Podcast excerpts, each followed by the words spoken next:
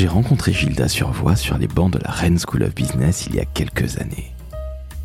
À l'époque, nous étions deux jeunes musiciens en herbe et apprenions le marketing et la communication dans cette très belle école de commerce.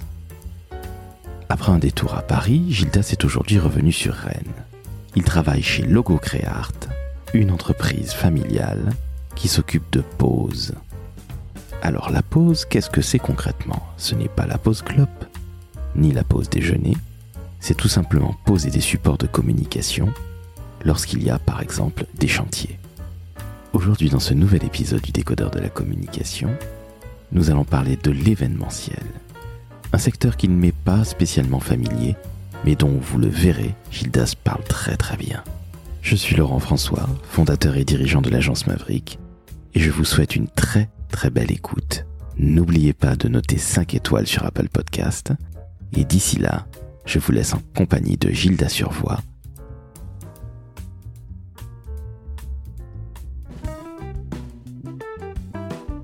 Le décodeur de la communication un podcast de l'agence Maverick.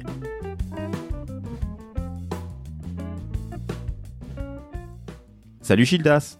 Salut Laurent. Comment va? Très bien, toi aussi? Eh ben écoute, ça va très très bien. Une grande question pour démarrer notre entretien. Quel temps fait-il à Rennes? Tu veux savoir? Le soleil breton. en général, il n'est pas très jaune ni bleu celui-là. non, c'est très couvert. écoute, c'est bizarre, c'est comme à Paris. Tu connais? Oui, on connaît ça bien également à Paris, je te rassure. On le connaît bien. Euh, Gildas, est-ce que tu peux, s'il te plaît, te présenter, présenter déjà ton entreprise, Logo Créart, nous dire eh bien ce que fait cette entreprise, et puis après on passera évidemment à ton profil à toi, s'il te plaît. Ça marche. Euh, Logo Créart, en fait, nous sommes une entreprise de quatre personnes dont une apprentie, quatre personnes euh, qui sommes spécialisées donc dans la fabrication et euh, la production et la pose de supports de communication visuelle et de signalétique. Comme son nom ne l'indique pas, on ne crée pas de logo, mais notre métier, nous, consiste vraiment à arriver au bout de la chaîne des communicants qui souhaitent communiquer in situ euh, pour leur permettre d'avoir une visibilité sur site, donc physique, pose de supports, de panneaux, d'enseignes, habillage de véhicules, euh, habillage événementiel. Euh, on travaille aussi avec des euh, des fabricants de des fabricants de stands pour les salons, par exemple. Donc en fait, on est vraiment au bout de la chaîne sur le, le, message final qui sera qui sera vu par les les usagers des sites ou des entreprises, les clients des entreprises qui qui pour lesquels on travaille en fait. Vous ne vous occupez pas du tout de créa malgré le nom Assez assez assez rarement, on n'est pas staffé dans ce sens-là, non on va plutôt travailler avec des agences de communication qui vont nous confier la, fabrication. Euh, on peut être amené à travailler avec des créas et ce sera de manière freelance en fait. Où on va adapter euh, la marge, mais moi j'ai pas euh, dans l'équipe, on n'a pas de personnes qui, les personnes qui travaillent à l'atelier savent manier Illustrator, adapter au format, au logo, travailler le fichier de façon à ce qu'il soit exploitable au niveau du RIP, au niveau de l'impression pour nous. Mais d'un point de vue créatif pur, on n'est pas, on n'est pas, on n'est pas staffé, non, non, non. D'accord, donc ce sont plutôt des poseurs et on en a évidemment bien besoin dans tous les métiers de la communication, ne l'oublions jamais. Alors justement, en parlant de communication, toi tu viens plutôt du métier d'agence, si je ne dis pas de bêtises. Tu as eu en tout cas un parcours dans la communication assez, euh, assez relevé, est-ce que tu peux nous en dire un petit peu plus s'il te plaît? Sur mon parcours, euh, sur mon parcours je viens, euh, j'ai démarré moi dans... J'ai démarré dans la communication au début des années 2000 en fait, en réalité. Donc un peu plus tard, hein, un peu après notre nos années diplômantes, euh, toi et moi. Euh, j'ai démarré avec euh, une expérience euh, très intéressante sur une course inter, une course à, une course à la voile, une course autour du monde, une transatlantique, enfin une transatlantique, une course autour du monde à la voile, pardon, organisée par Bruno Perron, qui qui faisait courir des, des catamarans géants en équipage autour du monde, avec un départ de, de Gibraltar, une arrivée à Marseille. Euh, expérience euh, événementielle et média très intéressante. Après, j'ai donc continué, c'était une, mission euh, temporaire sur l'événement en question. Ensuite, j'ai euh, évolué plus chez l'annonceur où je suis parti à Paris là, pour le coup sur une chez une foncière qui s'appelle Unibail qui est spécialisée dans la filiale est spécialisée dans les centres commerciaux, la gestion des centres commerciaux. On peut citer le Forum des Halles, on peut citer sur sur Rennes pour ceux qui nous écoutent Rennes Alma par exemple, le centre Alma. Et euh, ensuite, je suis donc, euh, je, je, je, me suis réinstallé à Rennes, hein, dont je suis originaire, pour travailler en agence. Donc j'ai effectivement fait le yo-yo entre l'agence et l'annonceur. Où j'ai où j'ai réellement appris le métier de chef de projet. Donc dans tous les sens du terme, au niveau événementiel, ma première mission c'était organiser un, un défilé de mode avec les commerçants rennais dans un parking souterrain. Deux fois mille personnes, deux soirées, en jeu de sécurité monstrueux, visibilité maximale. Euh, c'était une très très grosse expérience, un gros gros baptême du feu aussi. Et ensuite, je suis repassé chez l'annonceur. Un des clients m'a débauché, l'association des commerçants, où j'ai euh, travaillé beaucoup plus sur de l'opérationnel et de l'événementiel, organisant notamment euh, tous les ans la braderie de Rennes qui occupe une bonne moitié, voire les trois quarts du centre-ville historique, qui réunit 500 000 personnes chaque jour. Voilà. En 2015, j'ai opéré ce virage, euh, ce virage dans ma carrière euh, pour me diriger plus vers la fabrication et, euh, et la pose à la faveur d'une opportunité qui m'était proposée de m'associer au départ sur une structure, une structure rennaise que je montais avec quelqu'un de Caen. Et donc j'ai j'ai développé cette structure là avec lui pendant quelques années. Après, la vie étant ce qu'elle est, on n'a pas continué ensemble et moi je, je suis arrivé chez Logo Creart en tant que en tant que salarié.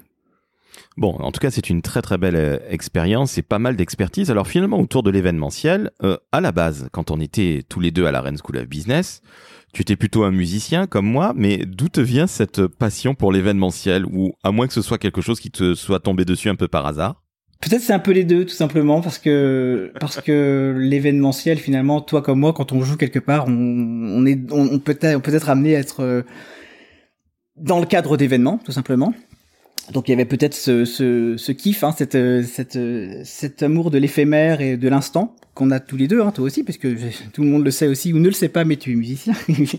Donc effectivement, enfin tu viens de le dire. Euh, je pense qu'il y a un, je pense qu'il y a un petit peu de ça, et puis euh, de fait cette opportunité de travailler, euh, de travailler euh, dans l'événementiel nautique. Alors le nautisme, lui, m'est tombé dessus par hasard, mais l'événementiel, après, j'ai été piqué, je pense, avec cette expérience assez euh, assez marquante quand même de ces, de ces skippers qui nous appelaient tous les jours, de ces sites internet qu'on mettait à jour, de, de, de ces journalistes de Stade 2 qui venaient prendre nos images ou qui venaient nous demander un petit peu comment s'était passé la nuit. Ou euh, c'était euh, une expérience très très marquante et complètement complètement immergente en fait. Hein, et, je, et, je, pense que je pense que l'adrénaline étant là, c'est ce qui m'a aimer ce secteur-là, quoi. Et aujourd'hui, d'ailleurs, quand on a des pauses euh, de support qui sont un petit peu techniques, un peu événementielles, c'est, enfin, c'est un peu l'événementiel aussi, puisque quand on est sur euh, des pauses à 20 mètres de hauteur avec des des, des contraintes météo, des contraintes euh, topographiques ou topologiques de terrain un peu trop pentu ou un peu trop boueux ou ou que sais-je, on est sur des opérations, des mini opérations événementielles qui n'en donnent, qui n'en ont pas le nom en fait, mais qui en ont tous les tous les atouts. Et toute la complexité également. Bien sûr, oui, oui tout à fait. Mm, mm. Parce qu'il faut le rappeler, l'événementiel, c'est pas uniquement organiser des soirées quand on est jeune. Il y a beaucoup d'étudiants qui fantasment sur ce très beau métier. Mais la réalité du sport est quand même un petit peu plus complexe. Ce sont beaucoup de détails. Et je pense que tu ne me contrediras pas là-dessus. L'événementiel, c'est un métier qui est difficile, n'est-ce pas? C'est un métier qui est très difficile. C'est un métier où on n'a pas de seconde chance, en fait. C'est un métier où, où, euh, en fait, j'ai coutume de, j'avais coutume de, de, de dire euh, qu'en fait c'était un métier où tu passais 99% de ton temps à préparer quelque chose pour éviter le petit point qui reste, qui va être à gérer le jour J. En fait, à, faire en sorte que ce petit point ne soit qu'un 1% justement, et euh, pour avoir le moins de choses à gérer le jour J. Donc euh, c'est effectivement un métier, un métier d'anticipation, de, préparation, de méticulosité. Effectivement, le diable est plus que jamais dans les détails, puisqu'on n'a pas de seconde chance. L'événement, il a lieu qu'une fois. Euh, il sera réussi ou raté, donc il sera réussi. tout simplement parce qu'il n'y a pas pas d'autre option donc on doit mettre toutes les chances de notre côté gérer chaque euh, détail anticiper euh, chaque chaque problème qui peut survenir de façon à n'avoir à gérer le jour J que les problèmes qui de toute façon arriveront ceux qu'on n'a pas prévus ceux qui n'étaient pas prévisibles et qu'on saura gérer de toute façon puisqu'on est prêt sur tout le reste alors je suis tout à fait d'accord avec toi alors Justement, tu le sais Gildas, il y a beaucoup de jeunes qui, lorsqu'ils parlent communication, adorent l'événementiel, on vient de le dire. Tu viens d'en parler, de cette réalité qui est très complexe. Qu'est-ce que tu donnerais comme conseil à un jeune qui veut se lancer dans l'événementiel? Toi qui as beaucoup de bouteilles, justement. Sur l'événementiel, d'abord, d'abord, moi, pour se lancer dans quoi que ce soit, je pense qu'il faut y trouver du fun, du plaisir. Donc ça c'est euh, ça c'est valable pour quelque enfin pour toute direction qu'on veuille prendre d'un point de vue professionnel, mais je pense qu'en plus l'événementiel peut apporter ce que je disais tout à l'heure en, bon français, ce kiff quoi, ce plaisir qu'on peut avoir effectivement à, à donner du, du du bonheur parce qu'en fait les événementiels ils sont jamais tristes, donc en fait quelque part l'idée elle est quand même de de s'amuser pour amuser. Et je pense que là, la métaphore musicale, elle peut être filée. Si tu prends du plaisir à jouer de la batterie, si j'en prends du plaisir à jouer de la musique, on va le transmettre ce plaisir-là. Si on prend du plaisir à organiser un événement, euh, c'est même un des fondements, je pense. On va en donner, on, ça va bien se passer dans la fluidité et dans un plaisir partagé. Il euh, faut aimer les rencontres aussi parce que dans ce domaine-là, on peut être amené à rencontrer un tas d'interlocuteurs très très variés. Tu parlais d'institutionnel tout à l'heure, euh, si tu parlais de cocktail ou tu parlais de, ben, c'est l'institutionnel fun, mais ça reste de l'institutionnel où on fait du, du, du, du, relationnel. En fait, un événement vise en majorité à se faire se rencontrer des gens. Donc soi-même, quand on en monte un, je pense qu'il faut qu'on ait cette envie de rencontrer ceux avec qui on monte cet événement et euh, qui, qui, qui eux-mêmes ont envie de faire se réunir des gens, euh, les faire se retrouver pour que les messages se passent, les, pour que les messages soient transmis, pour que le business se fasse entre invités ou entre organisateurs et invités. D'une manière générale, on a, on a tous des messages à faire passer et ça se passe mieux dans, la, dans, dans le plaisir. Euh, là, de, de, de là découle naturellement l'envie de s'intéresser à ceux avec qui on travaille s'intéresser avec ceux avec qui on travaille, c'est de se mettre à l'écoute. Ça, c'est des bases d'événementiel, c'est des bases dans le marketing et la vente aussi. Hein. C'est pour connaître les besoins, les besoins cachés, non exprimés. Je ne vais non plus rien t'apprendre ni à nos auditeurs, mais je pense que ça reste un cercle vertueux, humainement et professionnellement, parce qu'en fait, on va à la rencontre des gens, on les, on les, on les connaît un peu plus, on apprend finalement petit à petit, peut-être, à les tutoyer, à les, à les, aimer pour ce qu'ils sont, et puis à travailler avec eux, et on, on développe son, son, son réseau. S'intéresser à eux, c'est savoir leur poser des questions pour mieux comprendre leurs besoins mais c'est aussi se poser comme quelqu'un qui n'est pas omniscient. Quelqu'un qui va qui va se dire bon ok je dois découvrir ta problématique qu'elle soit événementielle ou communication mais là non plus je pense que je ne t'apprends rien. Et euh, voilà ce que je sais voilà aussi ce que je ne sais pas. Je vais donc te poser des questions. C'est euh, une manière je trouve d'approcher humblement un domaine qu'on ne connaît pas forcément dans lequel on va amener une expertise qu'on le connaît. C'est qu'on va plaquer entre guillemets et beaucoup plus finement que cela notre expertise événementielle euh, et communication sur une problématique qui nous est posée, mais dans un secteur d'activité qu'on ne connaît pas toujours, qui est euh, le, métier de, de, ceux qu'on a en face de nous et pour qui on organise. Et donc, pour mieux répondre et de manière adaptée à, la, question posée et à la problématique posée. Quoi. Ok, ça veut dire que pour être un bon communicant, qu'on soit dans l'événementiel, dans le marketing, dans le digital et dans la vente, parce que tu as dit très justement que tout ça se rejoignait énormément. Selon toi, quelles sont les qualités qu'il faut avoir? Des qualités d'écoute, oui, j'allais y venir, l'écoute.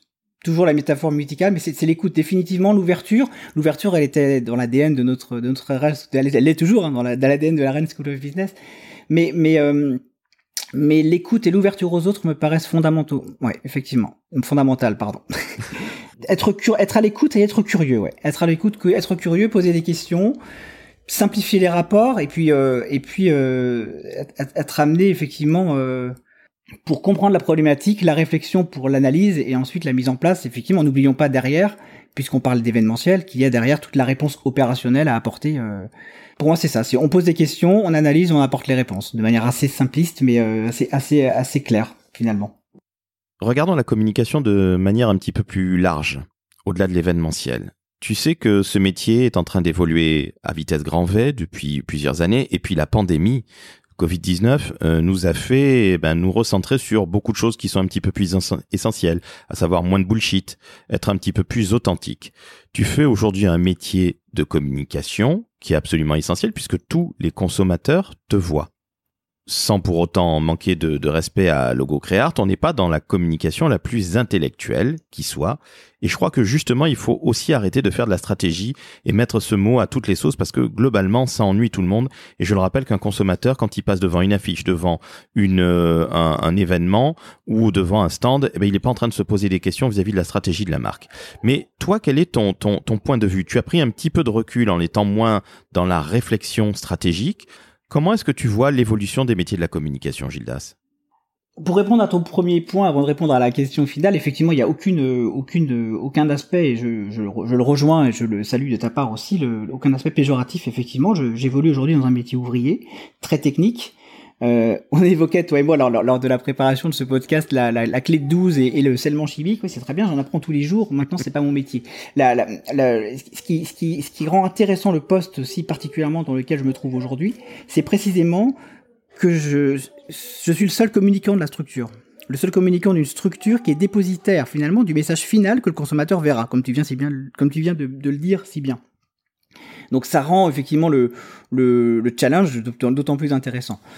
Pour ce qui est effectivement de, de, de, de, ce que verra le consommateur, je n'oublie pas une donnée importante, c'est le temps de lecture. Si une affiche est mal conçue, me paraît, euh, voilà, je vais déterminer aussi moi le temps de lecture qui sera imparti ou d'un stand ou autre, et je vais quand même me permettre moi de dire, certains clients me le demandent d'ailleurs, de reprendre ma casquette de communicant ou de la mettre, euh, me permettre de donner un avis aussi sur une créa, ils l'adapteront ou je les aiderai euh, rapidement de manière éditoriale ou, ou, ou, rapidement, je les inviterai à prendre contact avec leur, leur conseil ou leur agence, mais simplement je pourrais pas m'empêcher moi peut-être que ce métier est un peu frustrant en cela, donc je me, je m'y retrouve dans, dans ces contextes-là, mais je ne pourrais pas m'empêcher moi-même d'émettre un avis.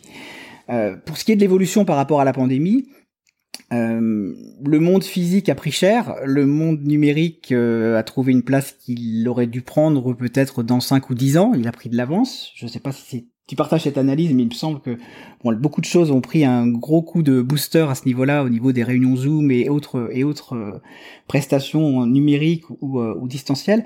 Mais euh, je pense que ça n'éliminera pas le, le, monde physique. Le monde physique a encore de, de, de beaux jours devant lui. Euh, effectivement, il se numérise aussi. Hein, on, est, on est lucide. Ça nous arrive aussi puisqu'on pose des, des supports, euh, des supports d'affichage et du mobilier urbain, de poser euh, et peut-être de plus en plus, même si c'est pas encore loin de là la majorité, de poser des, des, des écrans LED. Donc là, les réglementations sont en train d'évoluer.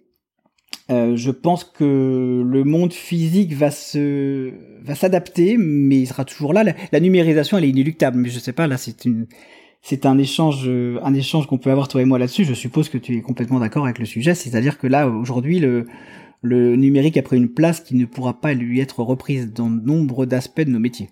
Il certains événements d'ailleurs ne reprendront, ne retrouveront pas de place physique. Je me fais beaucoup de soucis pour euh, pour mes amis, clients euh, et parfois, euh, ouais, parfois bonne connaissance aussi, hein, effectivement, de qui travaillent dans le dans, dans, dans le domaine de l'événement et des salons, qui eux-mêmes s'en font. Il y a eu beaucoup beaucoup, mais je les sais de sources sûres par par des gens qui sont directement concernés, euh, qui ont vu des confrères, notamment à notamment en région parisienne, euh, mettre la clé sous la porte en, en un mois et demi et perdre 50% de leur chiffre d'affaires pendant le premier mois de confinement en 2020. Hein. Ouais, c'est difficile. C'est c'est une véritable révolution, mm. mais je suis en train de me demander si finalement, alors, tu l'as dit très justement, Covid, la pandémie qu'on subit depuis presque un an et demi, a fait avancer les choses à vitesse grand V et on a finalement euh, euh a, donné une place encore plus grande au digital parce qu'il est quand même déjà très présent dans nos vies et ça a fait une, un coup d'accélérateur de 5 à 10 ans.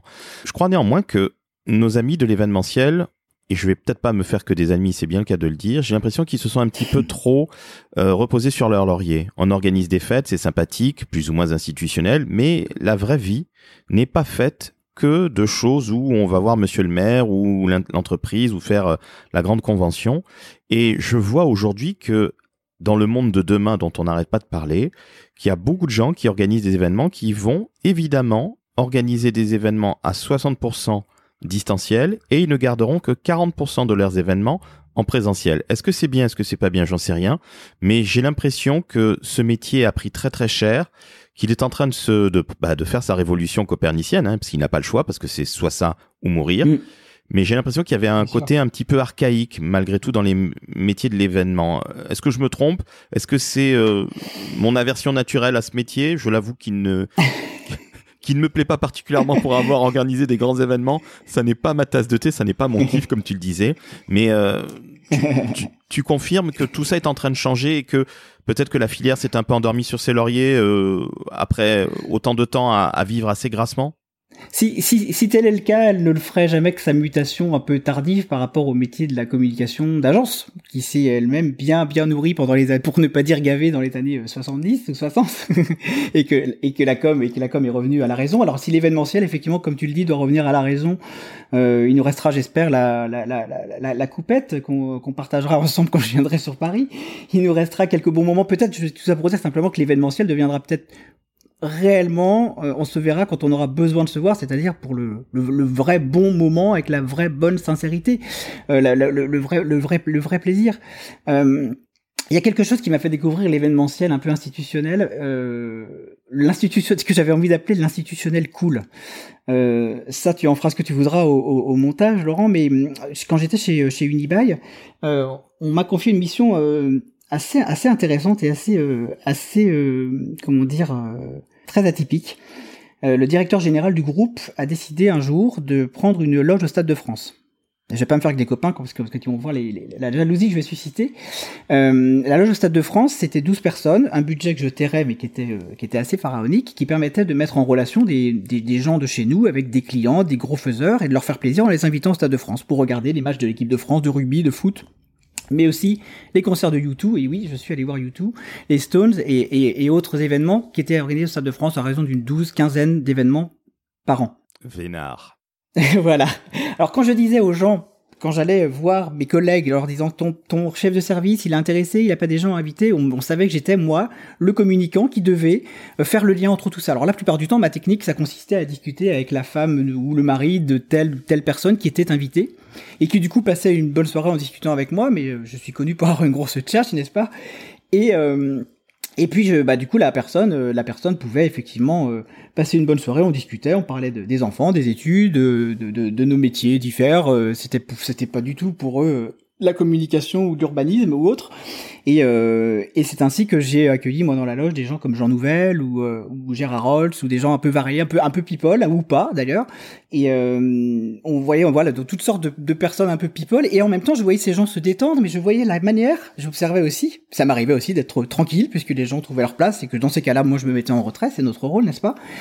Et d'observer des gens comment les gens à la cool arrivaient, mettaient le business, etc. Et là, je, je, me dis bon, de toute façon, il y aura heureusement toujours des événements dans, dans, des lieux comme ça, et toujours des gens qui quelque part, quand ils se réunissent là, vont à l'essentiel. Quelque part, ils viennent passer un bon moment, discutent. Peut-être ces, événements-là vont rester les événements qui n'ont, les événements qui n'ont trait qu'à euh, j'ai envie de dire qu'ils ne sont pas, qu'ils ne seront plus vecteurs de messages vides de sens, mais ils seront juste pour faire de l'esbrouf. Effectivement, la bulle va vite se dégonfler. C'est, c'est là où je voulais, où je voulais en venir. De fait, je pense que quand, tant que ça sera structuré autour d'un message, d'une mission, d'une vocation, euh, les assemblées générales, euh, ce type d'incentive un petit peu un, petit peu un petit peu important entre entre entre faiseurs, clients, influenceurs et, euh, et, équipes internes continuera à, à, avoir lieu. Les incentives internes, bien entendu, les équipes, euh, la motivation et l'émulation, ça. Mais mais mais dès dès lors qu'un événement perdra de sa substance, je pense qu'il n'aura pas lieu d'être. Ça, il y a a pas de doute. Ou en tous les cas, le numérique prendra rapidement le prendra rapidement le pas. Je pense que ce qui nous restera, heureusement, là où je veux en venir aussi, c'est la convivialité. C'est tout ce qui nécessite, entre guillemets, avec des gros guillemets quand même, de la, de la convivialité, ceux-là, auront, euh, auront, auront vocation à rester. Je me fais, et c'est pour ça, beaucoup de soucis quand même pour certains, certains types de, de, salons qui sont business pur et qui pourront peut-être facilement se dématérialiser, ouais. J'ai une petite question. J'entends ton petit tome derrière. Tom, T-O-M, hein, euh, qui est aussi un petit homme, un petit garçon. C'est ça. Euh, justement, tu as non pas changé de métier dernièrement, mais tu es dans une autre branche des métiers événementiels de la communication. Qu'est-ce que tu préfères aujourd'hui dans ton métier, Gildas? Aujourd'hui, les... c'est toujours la même chose, les rencontres. Les rencontres. Euh, je découvre un milieu, hein, qui est le milieu artisan, ouvrier, mais aujourd'hui, quand je vais euh, sur le terrain, euh, rencontrer des clients que je connais plus ou moins, je rencontre des équipes de direction de centres commerciaux, je rencontre un artisan indépendant, un commerçant, un responsable de PME. Tous ont, ont tous ont, euh, comment dire, euh, des problématiques différentes et auxquelles on peut répondre. Parce qu'en fait, ce que j'ai peut-être oublié de dire au départ, c'est qu'on se donne pas de limite de support de taille, quasiment pas de limite de pose euh, en hauteur dans le sol. Euh, voilà, on, on, peut monter à 20 mètres, coller des adhésifs sur des silos à béton et euh, le lendemain, le lendemain creuser des trous d'un mètre dans le sol pour pour sceller des panneaux avec des structures métalliques très fortes qui vont devoir durer des années et des années. Donc en fait, on, on peut assurer des tas de, de, de, de, choses. On ne se donne pas de limite, pas de limite donc dans les rencontres puisque les problèmes, les problématiques et les interlocuteurs qu'on qu'on rencontre sont sont elles aussi sans limite, ce qui implique euh, ce qui implique ce que je, enfin, qui implique de se tourner tout le temps vers la solution. Et se tourner vers la solution, ça aussi c'est du fun. C'est euh, c'est un état d'esprit en fait. Il y avait une, une, une, il y a une anecdote que j'aimerais euh, que, que les auditeurs ent entendent et qui m'a beaucoup porté. C'est lorsque j'étais euh, sur cette course à la voile à travailler euh, à travailler pour les relations presse et les et le site internet de cette de cette course à la voile organisée par Bruno Perron. Mon directeur d'agence, ami de Bruno Perron, faisait des réunions hebdomadaires à Paris avec lui. L'agence était en Rennaise. Il est revenu un jour en me disant, j'étais avec lui euh, dans le bureau, et tous les gens venaient lui dire, oh, on a un problème ici, on a un problème là. Il a mis tout le monde dehors, Bruno Perron, donc euh, le vieux loup de mer, mais euh, vraiment le type chef d'entreprise, par essence, quoi, euh, a mis tout le monde dehors en disant, je ne vous paye pas pour me donner la liste des problèmes, je vous paye pour me trouver des solutions. Donc tout le monde dehors, vous revenez quand vous avez les solutions. Et ça, quand j'ai entendu ça, du haut de mes 5, ans après mon diplôme peut-être, mais je me suis dit que c'était l'état d'esprit qu'il fallait garder, surtout. Se tourner vers la solution. On nous pose une problématique. Aujourd'hui, quand j'ai des collègues qui viennent me dire ah ça marche pas, on n'a pas ceci, pas cela, c'est à moi de trouver la solution. Ok, dont acte. Mais parfois, je leur donne juste l'idée qui va leur permettre de trouver la solution. Que ce soit un problème sur machine d'impression, que ce soit un problème. Alors, heureusement, la plupart du temps, c'est eux qui la trouvent, la solution technique. On est d'accord. Mais l'état d'esprit, euh, j'essaie de l'insuffler un peu partout où je vais. D'ailleurs, chez les clients aussi. Je dis pas que je suis parfait, je dis pas que je les trouve tout le temps.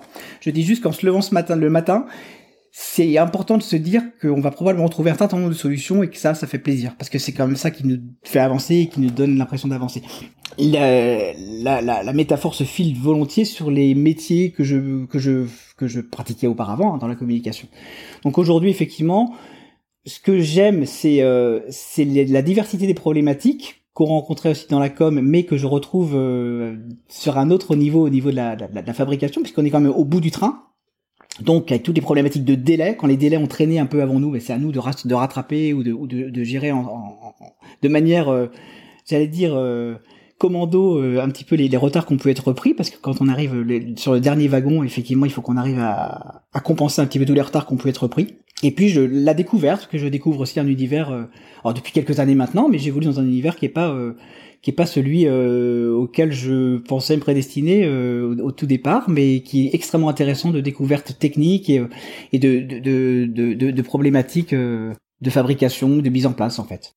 Nous sommes bien d'accord. Eh bien, Gilda, c'est sur ces bons mots, avec cette, ce mindset, cet état d'esprit très américain que nous avons aussi appris à la Rennes School of Business, dont on salue les dirigeants et le directeur de la communication et du marketing et de la marque, notre cher Arnaud Lemérour. Une grosse bise. N'est-ce pas? Exactement. Une grosse bise à notre Violaine Pogent international. Et puis, un salut à notre Thomas Frolicher, qui fait un superbe travail. On est d'accord. Et à tous les anciens. C'est vrai, j'allais oublier les anciens de la promo 4, mais aussi. on ne dira pas en quelle année on est sorti de la Red School of Business, parce que là, on va vraiment passer pour des vieux tocards. Mais il est certain. Tu te souviens encore? Euh, Non, non, je ne sais plus. Je, je, oh, je ne sais plus. Je crois que c'était il y a deux ou trois ans à peine. Mais en tout cas, ce qui est absolument certain, c'est que c'était un vrai plaisir de, de discuter avec toi. Je pense évidemment à ton, ton petit bout Tom, qui, euh, je le sais, est en train de recouvrer la santé et on a beau dire avoir fait des bacs plus 5, faire de la communication, faire des métiers super importants où on est tous très très pris, la seule réalité du sport qui vaille, c'est que nos vies d'hommes et de femmes, évidemment, soient les plus équilibrées et les enfants en font partie, donc j'envoie de très très gros bisous à Tom et à Madame, bien évidemment.